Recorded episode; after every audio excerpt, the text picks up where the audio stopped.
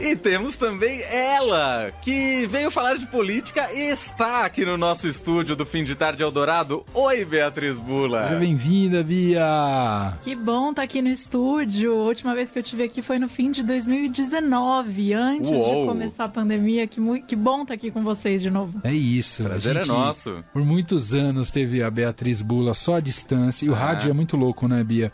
Porque sempre quando você entrava, eu ficava imaginando onde você estava. Eu não conheço Washington, então a gente cria na nossa cabeça o que a gente quiser.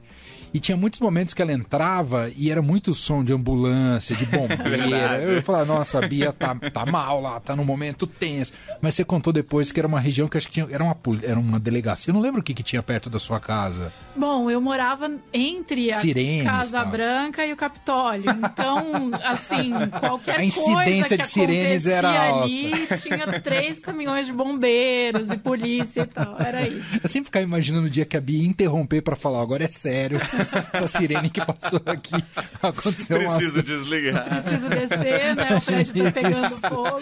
Não. Exato. Mas enfim, e agora, tão legal ter ela tão próxima aqui com a gente. Vai fazer várias participações diretamente do estúdio. Para quem ainda não acompanhou, né? A gente precisa sempre reforçar. A Beatriz Bula agora está no Brasil, vai acompanhar o ano eleitoral aqui de 22 e vai estar, tá, está no fim de tarde dourado agora com uma carga ainda maior, sempre às segundas, quartas e sextas, neste horário por volta de 6 horas da tarde. Muito legal, Bia, mais uma vez. Uh, hoje o nosso assunto, um dos assuntos mais importantes hoje da, que movimenta o cenário político brasileiro, é a filiação de Geraldo Alckmin ao PSB, PSB de bola.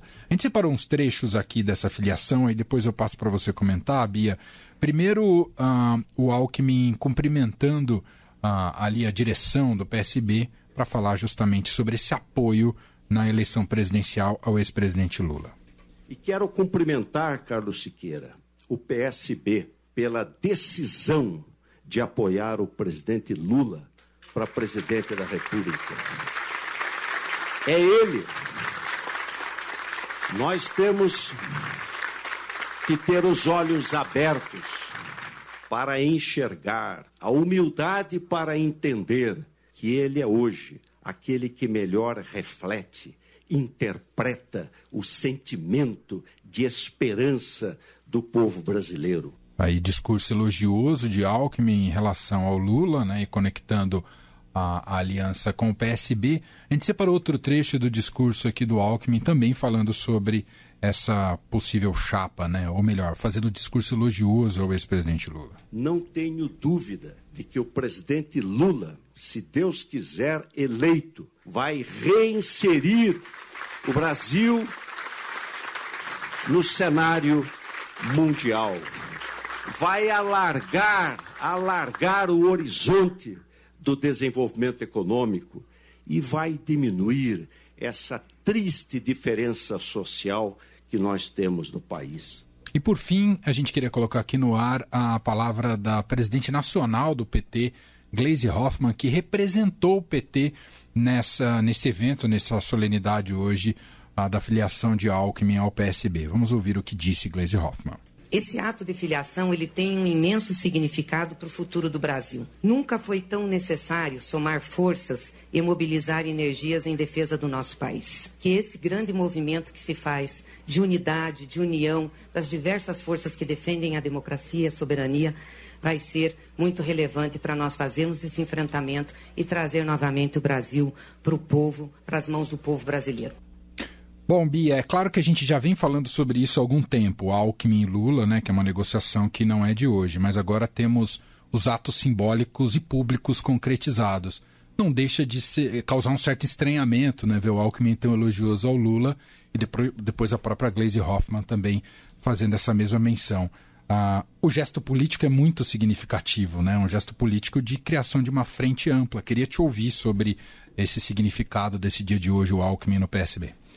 Bom, é claro que atrai todas as atenções, não só pelo é, viés curioso né, dessa história, de imaginar, então, Alckmin fazendo elogios aí rasgados ao Lula, já foram adversários, já disputaram campanha um contra o outro, né? Houve momentos de críticas ácidas aí por parte do Alckmin ao Lula e vice-versa, é, mas é, pela importância disso no cenário político. Então, a gente vinha falando disso até aqui, mas era necessário ter esse passo concreto, né? A filiação é, propriamente dita do Alckmin no PSB, é, que já indica, dá todo o caminho aberto para que ele e Lula lancem, então, uma chapa presidencial é, de novo no mínimo inusitada, e que mostra que é, o presidente Lula vem é, ganhando aí, vem ganhando corpo a ideia do presidente Lula de formar uma frente é, com forças de diversos espectros do polo político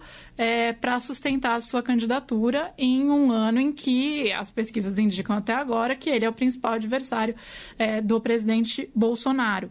É, e é muito interessante ouvir o Alckmin dizer também, como ele disse hoje. Então, Alckmin, depois de mais de 30 anos no PSDB, né, resolve deixar o partido, é, também num sinal de que o PSDB de hoje não é o PSDB é, que a gente estava acostumado a ver em campanhas há alguns anos atrás. Alckmin saiu magoado do PSDB em 2018, se sentiu é, traído aí pelo apoio ao, ao Dória também, uhum. É, por esta mudança no perfil do PSDB com o Dória é, muito à frente.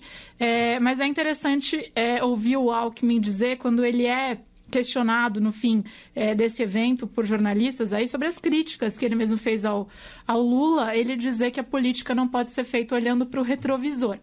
Então o Alckmin já apontando que o que a gente vai assistir em abril é, possivelmente maio, até agora algumas pessoas discutem a ideia de fazer esse ato de lançamento da pré-candidatura dos dois no primeiro de maio, Dia do Trabalhador, mas inicialmente estava sendo discutido aí, é, ensaiado para dia 9 de abril, de ver, portanto, então, uma chapa Lula e Alckmin, sim, é, saindo do papel e, e, ganhando as ruas, né? Ganhando os palanques. Então é um, um movimento concreto que era necessário por parte do Alckmin para aí poder, de fato, entrar de vez é, nessa campanha ao lado do Lula. E pareceu que ele está calejado mesmo. Ele sabe que tem resistências no PT, especialmente da ala mais à esquerda do PT, algo que o José Alencar também sofreu quando fechou com o Lula nas suas duas primeiras eleições, lá em 2001, né? Depois ele entra... Pra... Não, 2002 ele entra no governo em 2003, né? Ah, ah, acho que é isso. Mas eu acho que, assim como o Zé de Alencar, o Alckmin vai ainda tomar muita porrada de certas alas do PT, ah, justamente que ainda tem um pouco essa resistência à presença dele ali na chapa, né? A presença da Glaze, né, que representa aí a vontade da base, de uma base mais orgânica do PT, e que muitas vezes a própria Glaze está é, mais à esquerda de posicionamentos do que o próprio é, ex-presidente Lula adotou durante seus governos, é, a presença da Glaze ela é importante nesse sentido que você mencionou. É, mas eu acho que não só por, por, parte do PT, mas por parte de outros partidos de esquerda, é, uhum. que também, a gente falou na segunda-feira sobre a questão do PSOL com o Boulos, há uma divisão ali, há, é, existe uma ala é, que é contrária à união entre Lula e Alckmin. É, mas, assim, Emanuel, curioso, vindo é, dos Estados Unidos depois da, de cobrir ali Biden e Trump, é, ver essa união do, do Lula com o Alckmin me lembra muito que na época da campanha das prévias dos democratas, né, quando eles estavam para decidir quem ia ser o candidato, é, uma coisa que deu muita força na campanha do Biden e que era um dos lemas ali de campanha, que eles falavam era keep boring, mantenha chato. Quanto mais chato for a campanha do, do, do, do Biden, do melhor Biden. era, porque as pessoas estavam cansadas de polarização. E aí, quando eu vejo o Alckmin se juntando ao Lula, o Alckmin que ficou, teve teve, né, aquele picolé, aquele apelido que ele não gostava e que agora, inclusive, ele até assume, né? Sim. De picolé de chuchu. Uhum. É, isso me lembra muito também. Faz muito sentido. Esse movimento nos Estados Unidos de tentar buscar uma figura ainda que não seja o cabeça de chapa, mas que seja o vice, uma figura menos é, menos de polos opostos, menos polarizadora. Uhum. Então, é, vamos ver, mas aparentemente há um, um, entendimento aí no PT também de, do que, que o Alckmin pode acrescentar para o Lula chegar mais forte. Mas essa aliança também vai impactar diretamente nas eleições para governador, né? Para as eleições estaduais. Aqui em São Paulo a gente tem Márcio França do PSB e Fernando Haddad do PT, que são pré-candidatos ao governo, né? É, fica uma questão aí para qual palanque vai é. o Alckmin, né? E é o que impediu a formação de uma federação aí também, né? Sim. Entre uhum. os partidos. Então, essa divergência é, nos estados do que acontece daqui para frente. Mas, enfim, muita água para rolar também. É, é, verdade. Bom, antes de fechar aqui com a Beatriz Bula, também tem é, uma repercussão, desdobramento importante uh, de uma série de reportagens, um furo de reportagem revelado pelo Estadão, pelos nossos colegas lá em Brasília, pelo Breno Pires, André Schauder, Júlia Afonso, sobre o gabinete paralelo no Ministério da Educação. Uh, uma grande pressão em cima do Augusto Aras, o PGR, para abrir um inquérito, né, para investigar esse caso e depois essa, parece que essa pressão efetivamente funcionou hoje, né, Bia? Então, é, os parlamentares vinham cobrando alguma ação ali da PGR, né, com relação a isso, parlamentares de oposição ao governo Bolsonaro. E hoje, então, é, a gente tem a notícia agora, mais recente, de que o Procurador-Geral da República, Augusto Aras, decidiu pedir para o STF a abertura de uma investigação contra é, o ministro da Educação, Milton Ribeiro, né? E aí, portanto, por isso que tem que ir para a PGR, porque o Milton Ribeiro tem foro, foro privilegiado. privilegiado é, e também de pastores, servidores e prefeitos que seriam aí atores desse gabinete paralelo, dessa investigação revelada é, pelo time do Estadão é, de Brasília e que a gente está é, vendo no jornal também desdobramentos diários, inclusive, né? Parabéns para o pessoal de lá. É, Verdade. muitos, vários furos nessa história, revelaram a história e seguem dando furos. É, mas, enfim, é, o pedido de investigação para o Supremo, na verdade, é uma coisa meramente formal. O Supremo só avalia ali se tem os requisitos necessários para abrir a investigação e abre.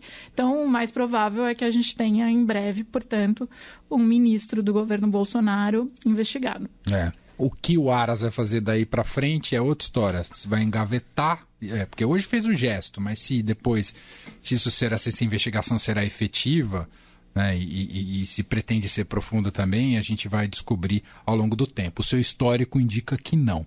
Mas, enfim, o gesto foi feito aí. Vamos ver até quando fica o Milton Ribeiro Uh, existe a pressão pela queda dele, mas aí num país sério já teria caído, mas o Brasil nos últimos uhum. tempos está bem estranho, Beatriz Bola. Pois é, mas o Estadão fez uma bo um bom link, tá na home, que é para lembrar as denúncias de corrupção aí durante o governo Bolsonaro. O presidente gosta de falar que é um governo que não tem nenhum caso de corrupção.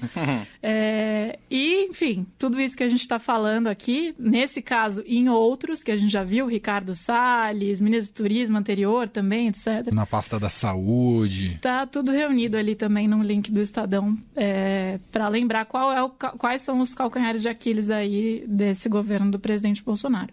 Mas não é porque Beatriz Bula está no estúdio que a gente não vai ter a pergunta fora do script. é claro. Mas aí eu vou pegar, eu vou pegar o gancho na coluna da Patrícia Ferraz daqui a pouquinho, ela vai falar de pão francês. Oba. E aí até aproveito e já convido o nosso ouvinte para participar pelo tá nosso 991299111. Tá muito gastronômico a hoje. A gente está muito. É, porque a Paty até falou, ah, a gente podia fazer alguma pergunta pro ouvinte e tal, e aí eu aproveito e abro fazendo pela Beatriz Bula, e aí os ouvintes participam pelo nosso 991299111. 9111. Qual que é o seu pão francês favorito? Como é que ele é? Aquele pão mais clarinho, aquele pão mais queimadinho? Você gosta de pão na chapa ou você prefere o pão não na chapa, o pão já mais só o assado ali normal? E aí, Bia? Assim. Nos eu, Estados Unidos você não tinha pão francês. Eu, eu ia começar falando que eu poderia é, falar sobre qual era a minha preferência de pão francês antes de ir para os Estados Unidos.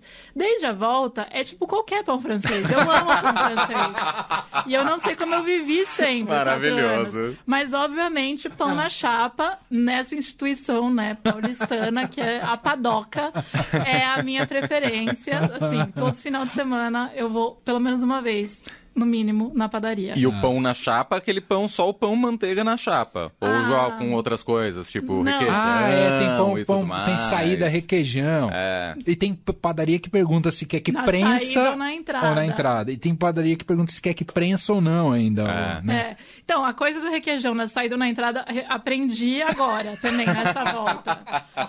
E aderi, aderi. Mas eu também gosto do pão na chapa, só o pão na chapa, pão com manteiga na chapa. Muito Boa. bom. É isso. Então o povo pode participar também, Leandro. Como prefere pão 991299111, francês. exatamente. Ou o recheio até que você prefere, né? Tem gente que gosta de misto quente no pão francês, É, não tem no muito pão lanche que só combina com o pão francês. Exato. O de carne louca, por exemplo. Lanche também é bem paulista, né, Manuel? É, total, total. Que os outros lugares falam sanduíche. Mas eu tô aqui. com você, lanche. Bia, até sexta-feira. Obrigado, viu? Obrigada, até você. sexta. Um beijo. Fim de tarde Eldorado, uma revista sonora para fechar o seu dia.